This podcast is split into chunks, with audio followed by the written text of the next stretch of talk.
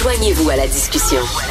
Appelez ou textez le 187 Cube Radio 1877 827 2346. Alors, sur les différentes plateformes, vous pouvez voir plusieurs, plusieurs séries de fiction ou documentaires sur la crise des opioïdes. Ça devient vraiment un problème majeur en Amérique.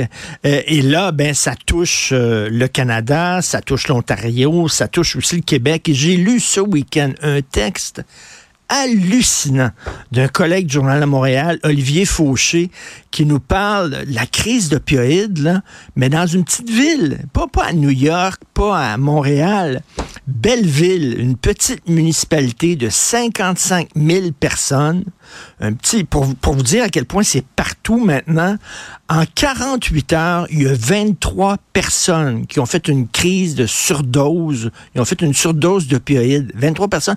Ça tombait comme des mouches autour de l'église. Boum, il y en a un qui tombait. Boum, un autre qui tombait. Puis il fallait donner des massages cardiaques. Je lisais le texte super bien écrit d'Olivier Fauché et j'avais des frissons d'horreur. Il était avec nous. Olivier Fauché, bonjour. Bonjour Richard. Euh, sacré texte. Euh, alors, euh, qu'est-ce qui se passe? Raconte-nous ce qui s'est passé à Belleville, Olivier. Ben c'est ça. Euh, au Québec, on a tendance à penser que, euh, ben, en fait, notre perception de ce problème-là, c'est que c'est un problème très montréalais, la crise des opioïdes. C'est quelque chose qui est plus du tout le cas. Ça, ça, ça, atteint des petites villes, des plus petites et moyennes villes euh, du côté de l'Ontario. Donc, le 6 février dernier, en après-midi, ce qui est arrivé, c'est qu'il y a eu beaucoup, beaucoup de surdoses en très peu de temps. Donc, euh, il y a un pôle de service pour les personnes en situation d'itinérance. Il y en a juste un dans cette petite ville-là, Belleville. Euh, c'est dans une église. Et puis, euh, ce qui est arrivé, ce qu'on nous a raconté sur place, c'est que il y a beaucoup de personnes là-bas qui sont évidemment dépendants aux opioïdes, qui sont des toxicomanes. Et puis, dans les quatre jours précédents, il y avait, il a manqué de drogue en fait. Les gens ne pouvaient pas mettre la main sur de la, sur de la drogue. Et ça, ça a fait que quand il y a une nouvelle, nouvelle batch qui est arrivée, si on veut, euh, les gens se sont tous précipités dessus. Et puis finalement, c'était une très mauvaise batch, comme on dit. Parce que euh, en très peu de temps, là, il y a eu il y a eu carrément euh, 13 surdoses en une heure et 23 surdoses en 48 heures. Donc euh, ce qu'on nous racontait sur place, c'est qu'il y en a un premier qui tombait, puis là, on a essayé de le réanimer, puis ça prenait même pas deux secondes qu'il y en avait un deuxième et un troisième et un quatrième autour de l'église qui tombait par terre. Et c'était tellement important comme intervention pour les services d'urgence qu'on a comparé ça à ce qu'on voit aux États-Unis, là, les, euh, les événements avec de multiples victimes. Là, aux États-Unis, on appelle ça des mass casualty events, ouais. lorsqu'il y a des fusillades, par exemple. Donc, euh, les autorités n'étaient pas prêtes à, intervenir pour un événement où il y avait autant de victimes en un très court laps de temps pour tenter de les réanimer, dans le fond. Écoute, euh, je lisais ton texte, puis je le voyais là, dans, dans ma tête. C'était bien écrit, mais c'était vraiment inquiétant. Et j'ai vu plein, plein de séries, comme je te disais, comme je disais, euh, dont Empire of Pain, par exemple, sur, sur différentes plateformes. Et on voit dans les, dans les petites villes aux États-Unis, là, euh, tu sais, je voyais dans ces séries-là, justement, des gens, là, euh, c'était quasiment un film de zombies, là, plein, plein de gens qui étaient accros aux opioïdes. Puis je me disais, bon, il exagère peut-être un peu, mais non, effectivement, c'est comme ça chez nous, à Belleville. Là. Euh... Oui, exactement. En fait, ça a commencé plutôt à Vancouver. Là, pour ceux qui sont peut-être allés à Vancouver ou qui ont vu des images oui. les dernières années, ça fait quand même un, un certain moment qu'à Vancouver et en Colombie-Britannique, qui ont ce problème-là. C'est encore la pire province. Mais ce qu'on ce qu'on nous dit sur place, c'est que tranquillement, on a vu ce phénomène-là se déplacer euh, au Canada. Au Québec, on n'est pas encore rendu comme en Ontario, mais en Ontario, ils sont rendus avec un taux de décès par 100 000 habitants qui est quand même très élevé. Là, c'est euh, c'est passé d'environ 5 à 17 par 100 000 de, de, de 2016 à 2023, ce qui est une augmentation fulgurante. Au Québec, on a une augmentation qui est pas aussi rapide. On a tendance à un, petit peu en retard, mais du côté de l'Ontario, vraiment, là, ça, ça atteint les petites villes, les, les moyennes villes aussi. C'est plus un phénomène qui est seulement, par exemple, à Toronto, comme on peut le voir au Québec. C'est un phénomène qui est surtout à Montréal. Et euh, on a certaines inquiétudes d'ailleurs au Québec là, que ça pourrait se, se transporter ici euh, dans nos plus petites C'est ça, ça, ça part de l'Ouest, puis là, ça se rapproche du Québec. Ça, ça vient aussi avec des problèmes de criminalité, j'imagine, dans des petites villes. Tu sais, dans, dans, dans les séries que, américaines que j'ai vues, ben, tu sais, c'est des gens qui deviennent accros aux opioïdes et là, ben, ils dévalisent des pharmacies pour mettre la main justement sur des stocks d'opioïdes parce qu'ils en ont besoin ou alors ils font des vols pour avoir de l'argent pour pouvoir en acheter. Tu sais, ça, cause, ça, c'est l'effet domino, ça cause un paquet de problèmes dans une communauté, ça. Effectivement. Et puis, euh, on nous a pas raconté d'exemple très précis, mais c'est sûr que euh, au niveau des tensions, la, criminalité a augmenté évidemment. Est-ce qu'on peut lier ça à, ce phénomène-là?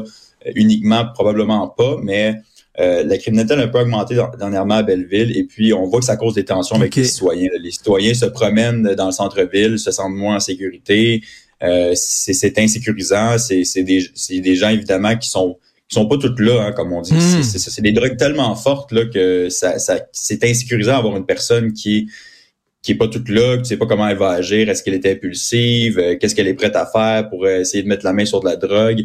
Au niveau des commerces autour aussi, là, on voit que euh, par exemple, je suis allé me prendre un café quelque part et il y avait carrément une affiche dans la toilette qui disait si vous avez besoin, ce n'est pas un endroit pour. Ah oui. Ça ciblait carrément cette clientèle-là. Si vous avez besoin de d'un shelter, comme on dit, d'un abri, vous devez aller à ce centre-là dont je vous parlais au début.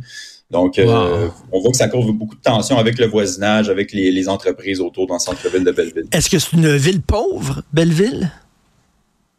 C'est pas une ville qui est très, c'est pas une ville pauvre. Je dirais que euh, ce que le maire nous explique, c'est qu'en 2014, lui, le, maire a été là pendant deux mandats, d'abord de 2006 à 2014. Et quand il a quitté, il a dit mon téléphone ne sonnait jamais pour l'itinérance. Il y avait personne qui était en situation d'itinérance visible dans la ville.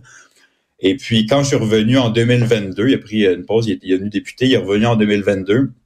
Et là, il y avait carrément un, décompte officiel qui, qui avait 200 itinérants dans sa ville. Euh, son téléphone sonne tous les jours, plusieurs fois pour des problèmes liés à ça. Euh, donc, euh, puis d'ailleurs, c'est ça. L'itinérance, selon les experts nous disent que l'itinérance, c'est extrêmement lié à de la consommation. Mm. Donc, c'est sûr que ça prend. c'est pas le, seul phénomène. Là. Il y a aussi le fait que la drogue qui est offerte à ces gens-là est de plus en plus forte. Et donc, la tolérance des gens, lorsqu'ils se font offrir de la drogue de plus en plus forte, ben, la tolérance est de plus en plus élevée. Ça leur prend cette drogue forte pour satisfaire leurs besoins. Et euh, par la suite, ce qui arrive aussi, c'est que ce qu'on met dans la drogue, c'est pas du tout contrôlé, c'est très dangereux. On met parfois toutes sortes de substances mélangées ensemble pour donner un certain effet, pour sauver de l'argent. C'est le, crime, le crime organisé, évidemment, qui, s'occupe de ça. Donc, euh, et ça, ça c'est très, très dangereux pour les consommateurs. C'est des, des, cocktails parfois extrêmement dangereux, très toxiques. Et même la, la, petite naloxone qu'on donne, là, euh, on pense que c'est le remède magique euh, l'analoxone qui est censé annuler les effets des, des, opioïdes puis essayer de réanimer une personne qui est en surdose, ben, ça n'a plus nécessairement les effets escomptés parce que le mélange de substances est tellement important que euh, c'est l'analoxone n'est pas nécessairement efficace. Et donc, une intervention pour euh, réanimer quelqu'un en surdose peut être très, très complexe dans ce hmm. cas-là. Et, Olivier, on peut avoir 10 personnes qui sont addictes à surdose et chaque personne a son histoire personnelle, mais euh, est-ce qu'il y a des gens qui sont devenus accros parce qu'ils ont été malades? Par exemple, il y a un accident de travail, ils sont allés à l'hôpital, on leur a prescrit justement des opioïdes pour atténuer la douleur parce que ces gens-là souffraient et ils sont devenus accros puis après ça, ben ils s'en vont dans le marché noir pour pouvoir en acheter d'autres. Est-ce que ça serait une des histoires possibles, ça? Oui, effectivement, c'est quelque chose qu'on nous dit euh, là-bas. Euh, il y a des gens à qui on a parlé que c'est leur histoire. L'organisme nous dit qu'il y a une partie de notre clientèle que c'est ça. C'est des gens qui ont commencé euh, à consommer il y a parfois des années, parfois des décennies, euh, parce que il y a eu un accident de travail, il y avait une douleur mm. quelconque pour quelconque raison, et puis par la suite, mais ça c'est à une époque où on prescrivait des opioïdes de, façon beaucoup moins prudente du côté des médecins. Vous avez vu, c'est ce qu'on voit dans les séries que vous avez regardées d'ailleurs. Et euh, par la suite, ces gens-là euh, ont développé une dépendance à ces médicaments-là qui sont très très puissants, sont très très addictifs. Et là, lorsque les, lorsqu'on a remarqué comme société que ces médicaments-là étaient dangereux, ben on a arrêté de les prescrire d'une façon tout aussi imprudente. C'est-à-dire que là, ces gens-là seront retrouvés avec une dépendance, mais pas de substance. Donc, euh, ils sont allés sur le marché noir, puis souvent, c'est là qu'ils sont devenus dépendants à l'héroïne, qui, par, qui par la suite été remplacée par le fentanyl. Et donc, euh, voilà, c'est pour ça. Ben, aussi, les gens, encore aujourd'hui, sur place, ils consomment ces drogues-là parfois pour soulager des douleurs. Les personnes en ben situation d'itinérance dorment par terre, euh, se font parfois attaquer. C'est très, très difficile comme vie. Donc, ont toutes sortes de douleurs euh, et puis ces gens-là veulent soulager ces douleurs-là, que ce soit des douleurs euh, physiques ou psychologiques.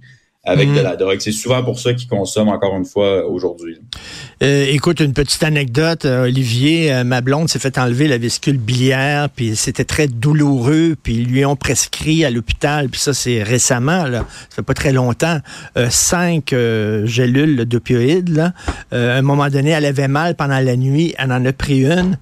Et le lendemain, est allée reporter ça à la pharmacie parce qu'elle se sentit tellement bien elle j'ai jamais tripé comme ça. J'étais tellement bien, là. J'étais au-dessus du lit, je flottais, j'ai eu peur d'être addict à ça. J'ai eu peur d'en prendre. Je suis allé le reporter en pharmacie. Pour te dire à quel point c'est justement, c'est, pernicieux, les opioïdes. Mm-hmm. Ben effectivement, c'est, donc ça prend de la prudence lorsqu'on prescrit ça d'un médecin. Il faut bien expliquer maintenant euh, que ça peut devenir addictif et qu'il faut pas en abuser parce que euh, on a eu tellement de problèmes. Là, vous avez vu la série. Je l'ai vu aussi récemment, euh, la série sur Netflix où on parle des Oxycontin. Oui, exactement.